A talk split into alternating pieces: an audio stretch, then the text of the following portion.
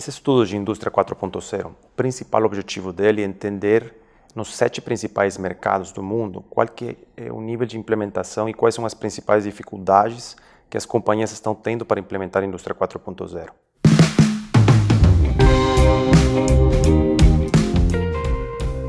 E o principal fator que me chamou a atenção é que mesmo sendo uma grande prioridade para as companhias, a quantidade de pilotos que viram um rollout bem sucedido é somente 30%, é muito baixo. Muita gente acredita que um piloto é, de Advanced Analytics, é, eu tenho um robô no final da linha, isso me faz já estar tá dentro da indústria 4.0 e, e ter uma boa evolução na minha estratégia. E pelo contrário, um piloto que não consegue um rollout, que não traz um impacto financeiro, realmente a gente não pode chamar que foi um piloto bem sucedido da indústria 4.0. Não é mais máxima prioridade da alta direção. Por que, que não é mais máxima prioridade? Porque eles já fizeram um processo onde foi delegado para o middle management a liderança dessa estratégia de indústria 4.0. Tá? Você não precisa mais convencer o C-level de que a indústria 4.0 é importante para isso acontecer.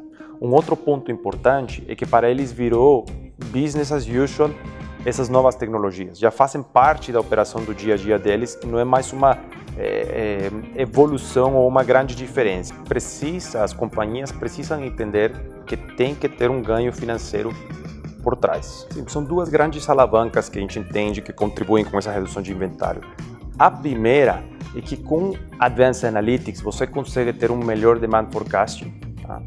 toda a acurácia do teu planejamento e conectar essa demanda com os planos de produção, ela melhora e pode incrementar até um 85% essa acurácia na demanda.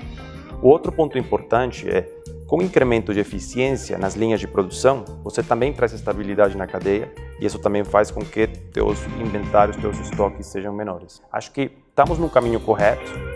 Obviamente estamos muito mais por trás dos principais, dos principais mercados, mas eu estou bem positivo de que realmente com todos esses novos é, treinamentos, módulos, é, acho que a parte de tomar um pouco mais de risco, isso vem incrementando e com certeza vai trazer o resultado que, que a indústria 4.0 deveria trazer, que é um incremento na produtividade do país.